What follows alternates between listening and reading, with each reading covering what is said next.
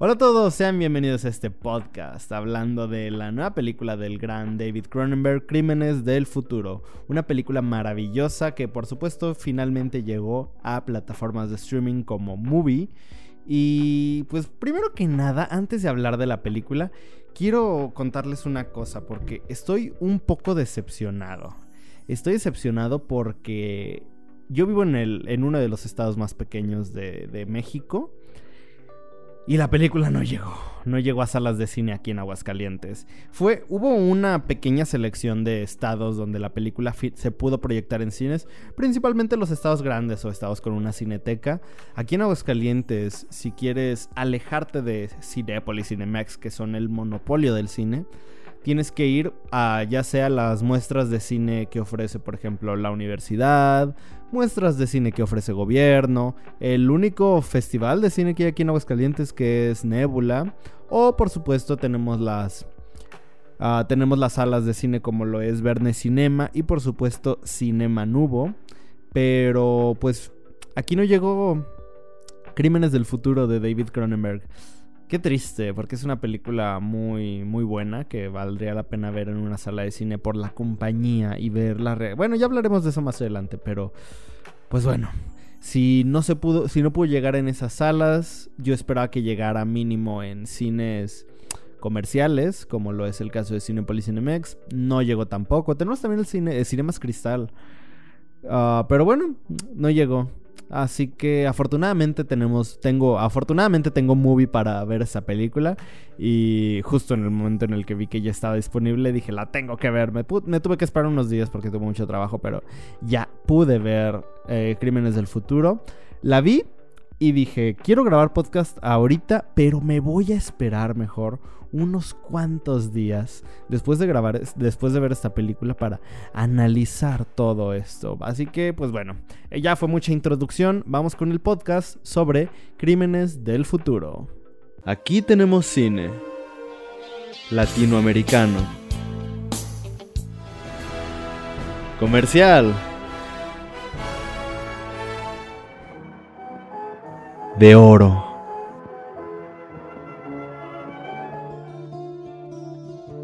De autor, documental, de culto, experimental. Cine Club, un espacio para todo el cine.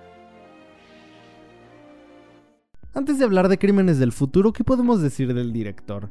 Creo que David Cronenberg es uno de esos directores que me interesa mucho conocer más de su cine porque es un director que no entiendo. Incluso cuando estaba viendo esta película, a la mitad yo estaba un poco perdido porque dije, me está gustando mucho, me gusta todo lo que plantea, los dilemas éticos, los dilemas filosóficos, esta este universo creado a partir de la narrativa y de la hipótesis que David Cronenberg quiere decir en esta película, pero no entiendo por qué lo dice. Entonces ya al final más o menos entiendes un poco hacia dónde va su discurso, pero algo que tenemos que apreciar mucho de David Cronenberg es que él nunca toma partido. Él nunca toma un lado del discurso que está mostrando en sus películas. Él no se va por izquierda o por derecha, por bueno o malo. Él plantea... Y, es muy curioso porque yo no compartí esta opinión, pero yo tuve un, una maestra de, cine que decía que el trabajo de, de un cineasta es no emitir un juicio, es presentar su historia, presentar los hechos, en el caso de un documental, presentar algo verídico, pero de una manera totalmente... Uh, pues sí, una manera donde no tomes una postura. A mí yo no comparto esa opinión, porque a fin de cuentas cuando tú estás dando contando una historia, ya sea en documental, en ficción, etc., tú ya estás tomando partido. No puedes contar una historia a partir de algo de algo donde no puedes tomar postura. Eh, cuentas la historia a partir de tu punto de vista y eso ya es tomar tu propia postura. Pero bueno, algo que se me hace muy curioso de David Cronenberg es cómo él logra esconder mucho su postura para mostrarte los hechos de una manera tan tan neutral, tan neutra, que es más fácil que tú como espectador logres... que tú como espectador logres formar tu propia opinión, tu propio criterio a partir de esto. Creo que es un director con una, de verdad, una gran maestría en cuanto a la manera de contar las historias. Y yo disfruto mucho sus películas. O sea, David Cronenberg para mí es un gran director. No he visto, no he visto muchas, muchas de sus películas. Tiene una filmografía muy extensa. Creo que de todas sus películas he visto, por supuesto, La Mosca. Es una película que a mí me causó muchas pesadillas de chiquito. A History of Violence, Crash, Videodrome, que para mí Videodrome es mi película favorita de Cronenberg, Maps to the Stars y pues por supuesto Crimes of the Future. Creo que estas son las únicas cinco películas, creo que mencioné seis. A ver, La Mosca, History of Violence, Crash, Crímenes del Futuro, Videodrome, Maps to the Stars, seis películas. En total solo he visto seis películas de este director y pues bueno, hay más, hay más películas de él que quiero, que quiero ver. Digo, tiene Cosmópolis que también no he visto y, es, y está en mi lista desde hace mucho tiempo. Dead Zone. Hay muchas... No, no, sí. Hay muchas películas de este director que de verdad vale la pena ver. Pero bueno, ya hablando, siguiendo hablando un poco de este director.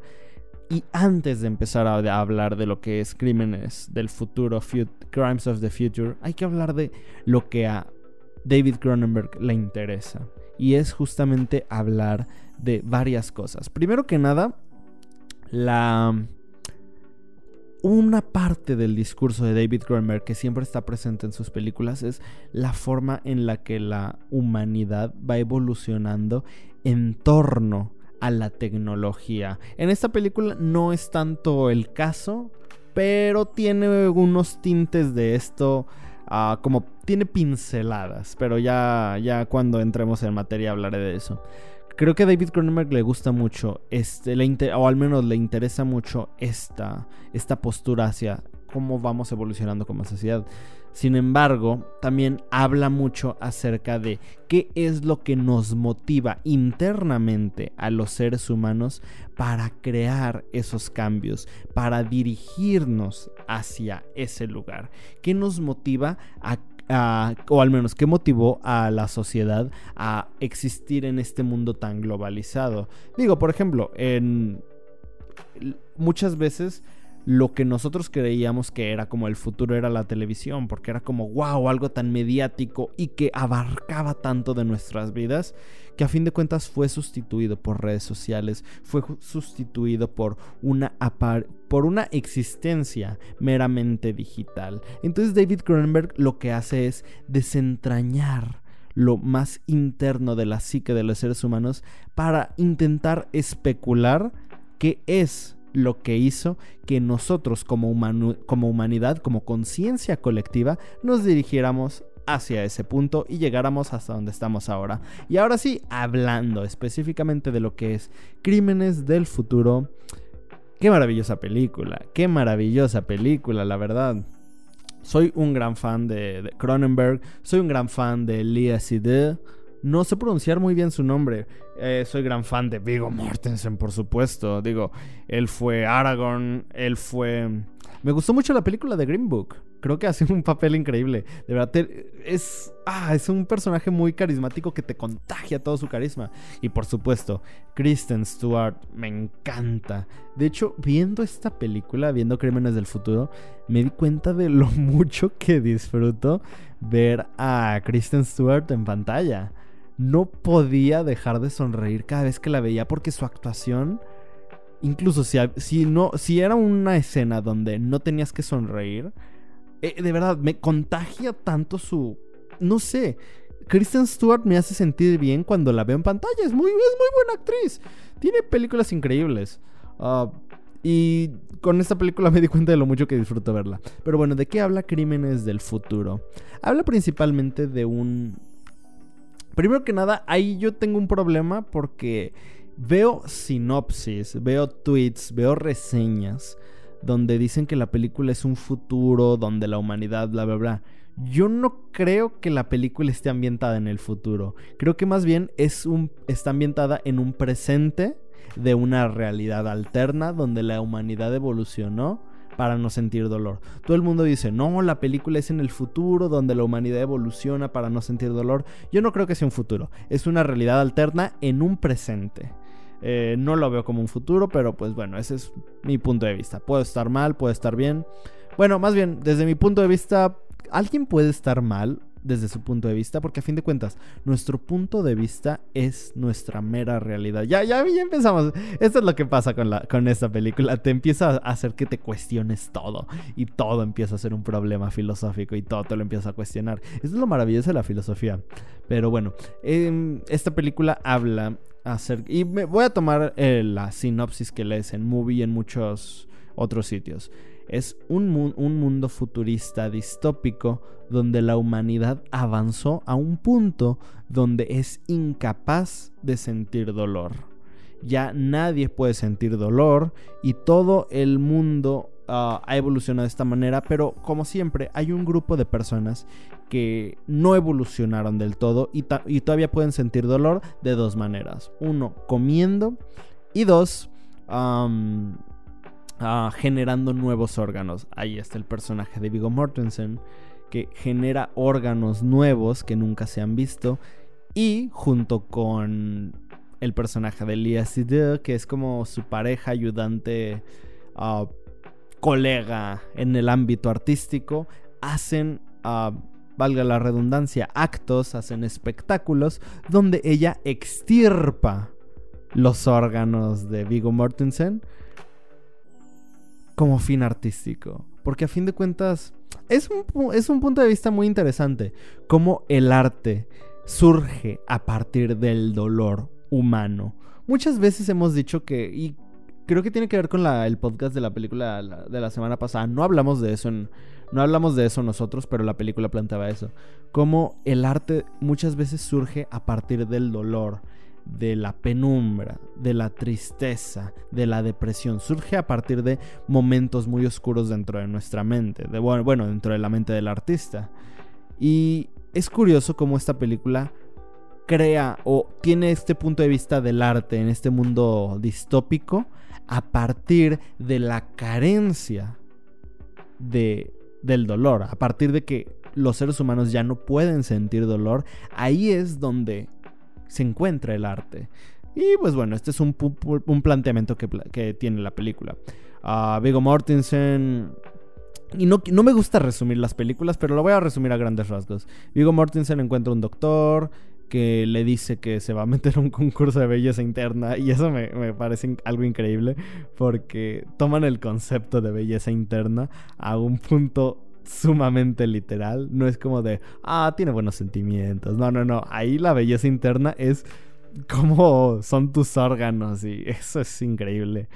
Es que de verdad, Cronenberg se, se voló la barda con todo el planteamiento de esta película.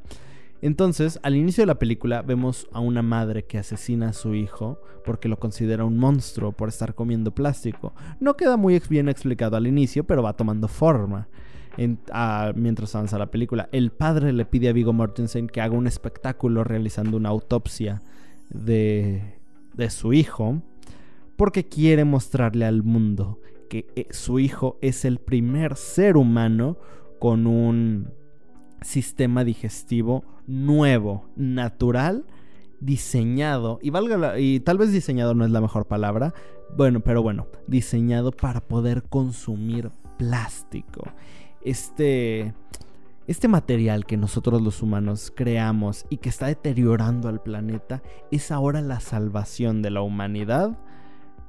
Sin embargo, cuando realizan la autopsia, y ya voy a meterme en spoilers del final de la película, realizan la autopsia, su sistema digestivo es normal, tiene tatuajes dentro de sus órganos, pero el hombre se va diciendo, oh, es una burla de mi esposa, bla, bla, bla, y lo matan ahí. Entonces Vigo Mortensen, que se estaba viendo con un detective, él le dice que escondieron justamente los, el sistema digestivo del niño porque la humanidad no está preparada para eso. Entonces al final Vigo Mortensen sigue sintiendo dolor, sigue sintiendo dolor en su cuerpo y logra comer una de estas barras moradas de plástico que se ven súper apetitosas. Yo las veía y decía, se, ven muy ricas, de verdad. Dan ganas de probar esa, ese alimento. Yo sé que en la película es plástico, pero no sé, se ven muy, se ven muy apetitosas. Logra comer plástico por este Vigo Mortensen. Y de una. con un plano bellísimo final en esta película. Sonríe. Finalmente disfruta comer. No sé, es una película muy interesante. Tiene planteamientos muy, muy buenos. Yo, yo disfruto, de verdad. Es muy rica, es muy deliciosa la actuación. No, no encuentro otra palabra, pero es que de verdad es muy disfrutable y deliciosa. La actuación de Vigo Mortensen, de Lias y de, de, eh, de Kristen Stewart. Además, tiene momentos increíbles. Creo que mis dos momentos favoritos son, uno, hay una escena entre Kristen Stewart y Viggo Mortensen donde están platicando acerca de... Digo, en ese momento no lo sabemos, no entendemos el porqué de la curiosidad de Kristen Stewart respecto a el origen de estos nuevos órganos estos nuevos sistemas. Ya al final te lo explican. Pero esta escena de cómo Kristen Stewart va arrinconando a Viggo Mortensen se hace increíble. Juegan muy bien con con los diálogos, con las actuaciones, porque aparte es una cámara que no cambia de plano, solamente se mueve, pero es maravillosa. Eso y la escena de la autopsia, ese monólogo de Lia Side. Espero que su nombre se pronuncie así, la verdad, porque no, no estoy al... Aparte, Lia Side es una actriz maravillosa y aparte, y, aquí en Crímenes del Futuro lo hace maravilloso. Creo que es... uno de esos. Es que Lia Sid es de verdad una de las mejores actrices actualmente. Digo, ya la hemos visto en Blue is the Warmest Color, en Spectre, A Medianoche en París, a Bastardo sin Gloria, El Gran Hotel Budapest. Hay de hecho, ahorita que lo estoy pensando, hay muchas películas de ella. Yo, yo me quedé pensando, wow, creo que no he visto tantas películas de ella, pero... No, sí he visto muchas, sí, sí, sí. Que. Y es muy buena actriz. ese monólogo que tiene durante la autopsia me, encantó. Es muy, muy bueno. Y pues sí, la película te plantea varios temas filosóficos muy interesantes. Ah, no sé. Es una película que de verdad tienes que ver y ponerle mucha atención. Es muy difícil perder, es digo, es muy fácil perderse. Es una película que tienes que prestarle mucha atención porque hay tantas cosas y no solamente en lo que se dice, sino en lo que se ve, que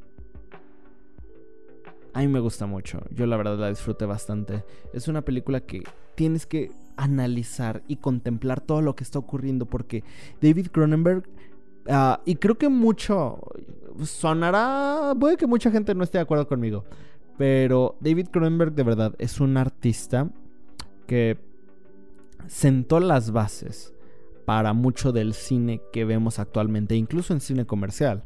Creo que eh, el hecho de que los easter, eggs se monopolizaran tanto en el cine comercial se debe principalmente a David Cronenberg.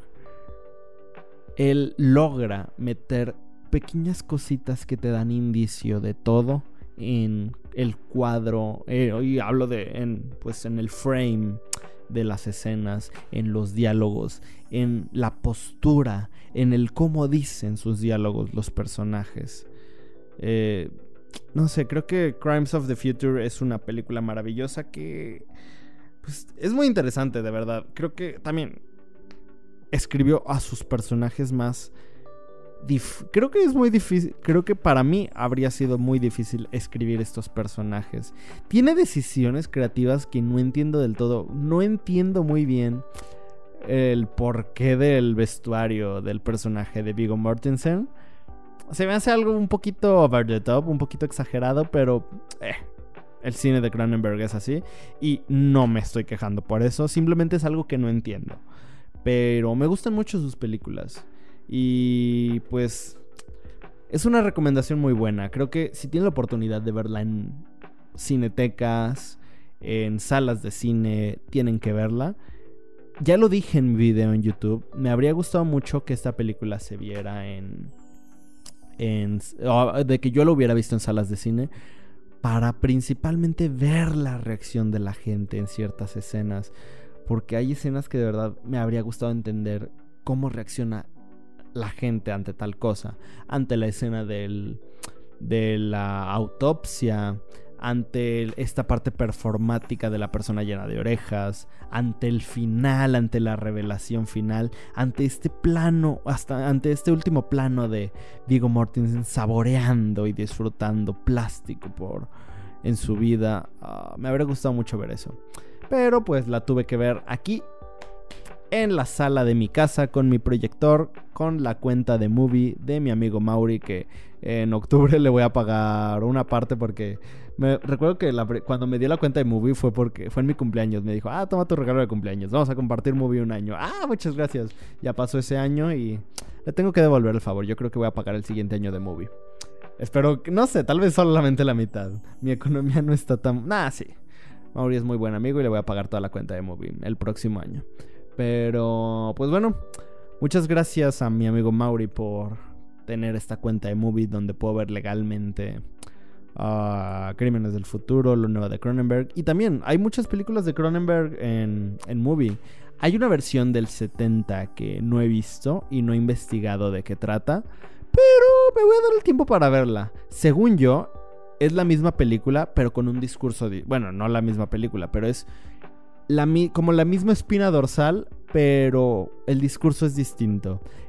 en esta película del 2022, Cronenberg quiso utilizar un discurso diferente para contar lo mismo. Es un poco. Yo me estoy entendiendo, creo que ustedes no. Pero bueno, ese fue el podcast de Crímenes del Futuro de David Cronenberg. Espero que les haya gustado el podcast.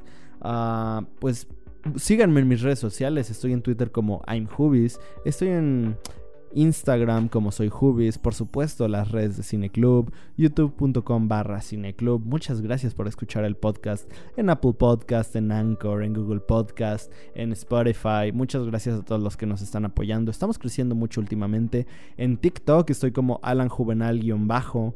Eh, y pues nada, me gustaría platicar de esta película con ustedes, así que ya sea que me manden un mensaje a través de mis redes sociales, que me tuiteen algo, que comenten en el canal de YouTube, en, el, en cualquier video, me gusta platicar con la gente acerca de esto que nos gusta a todos, que es el cine.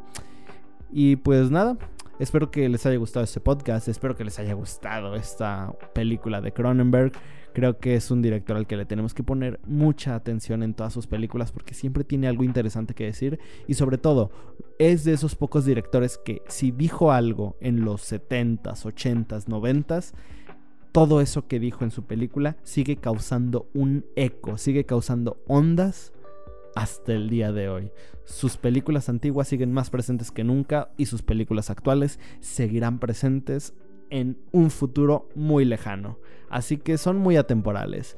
Esto es Cineclub, esto fue el podcast de Cineclub hablando sobre crímenes del futuro, Crimes of the Future de David Cronenberg. Mi nombre es Alan Juvenal y no olviden ir al cine.